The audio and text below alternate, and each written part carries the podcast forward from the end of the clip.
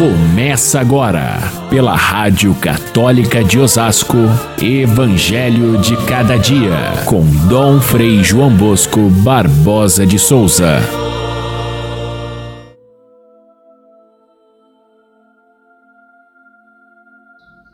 Ficai atentos para não praticar a vossa justiça na frente dos homens, só para serdes vistos por eles.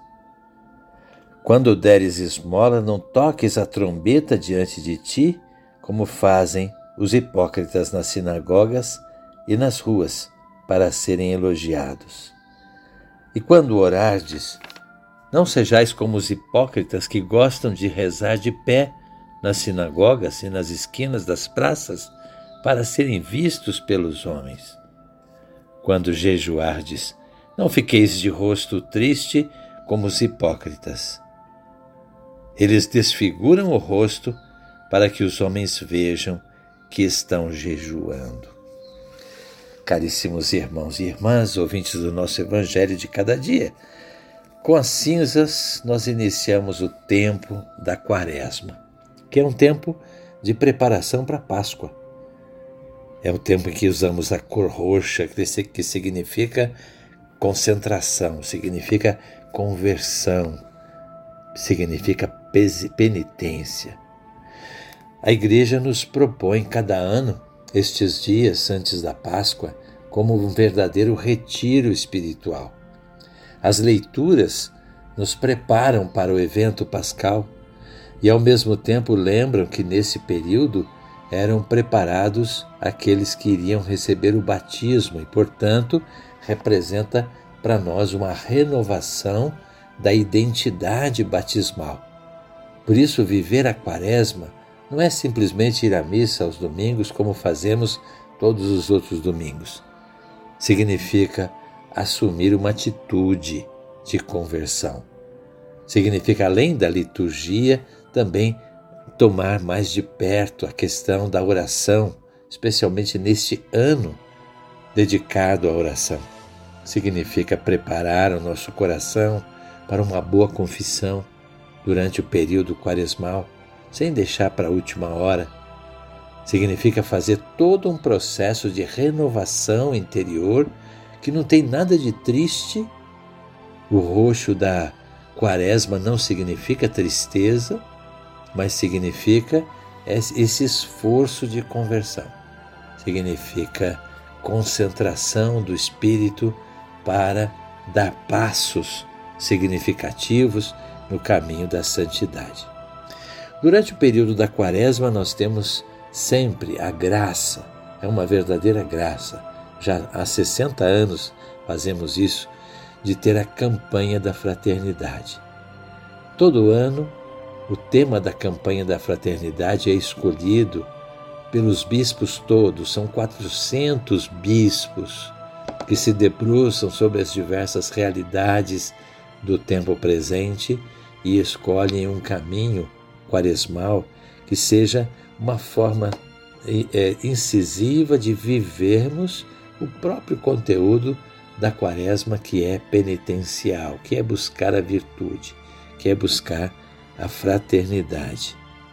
E o tema deste ano, da campanha da fraternidade, é extremamente é, prático e central na nossa vida cristã a fraternidade e a amizade social. Esta palavra, amizade social, foi é, tratada de modo muito especial e muito profundo pelo Papa Francisco numa encíclica recente, em que ele convida a gente a, a refletir sobre a fraternidade de todas as pessoas, a fraternidade aberta e sem fronteiras, a fraternidade não só com aqueles que são próximos de nós, mas com todas as pessoas.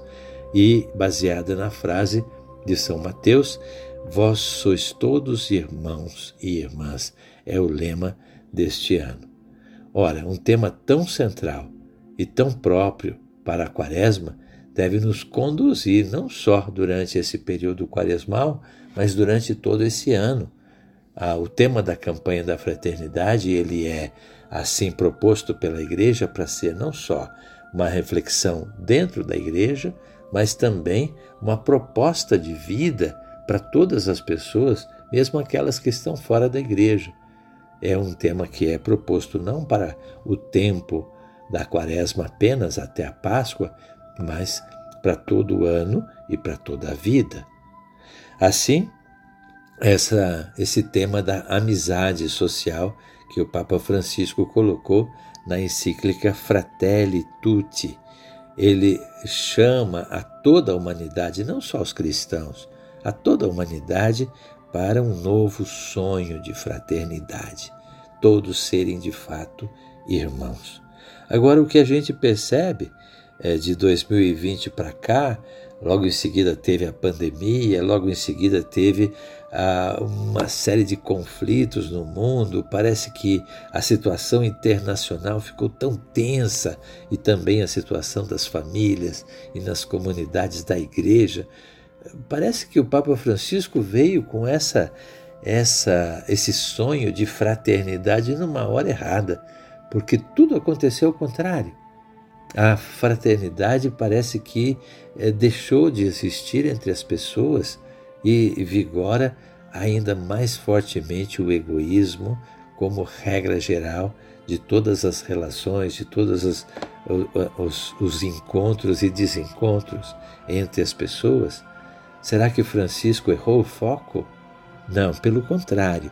Ele, com muita previsão e com muita intuição pastoral, ele joga o tema da fraternidade para toda a humanidade exatamente porque previa uma, um recrudescimento da, da violência, da, da distorção absoluta dos relacionamentos por causa do egoísmo, do narcisismo, da fome de poder, da cultura da morte, da cultura da, do consumo e do descarte. Então, por tudo isso, nós podemos dizer que o Papa Francisco acerta na escolha deste tema e a campanha da fraternidade também, para que a gente não fique na desesperança de um mundo que parece que piorou tanto, mas que a gente faça brotar nesse chão, talvez é, tisnado pelo egoísmo, batido pelas tempestades do pecado, desse chão, para que brote uma nova fraternidade.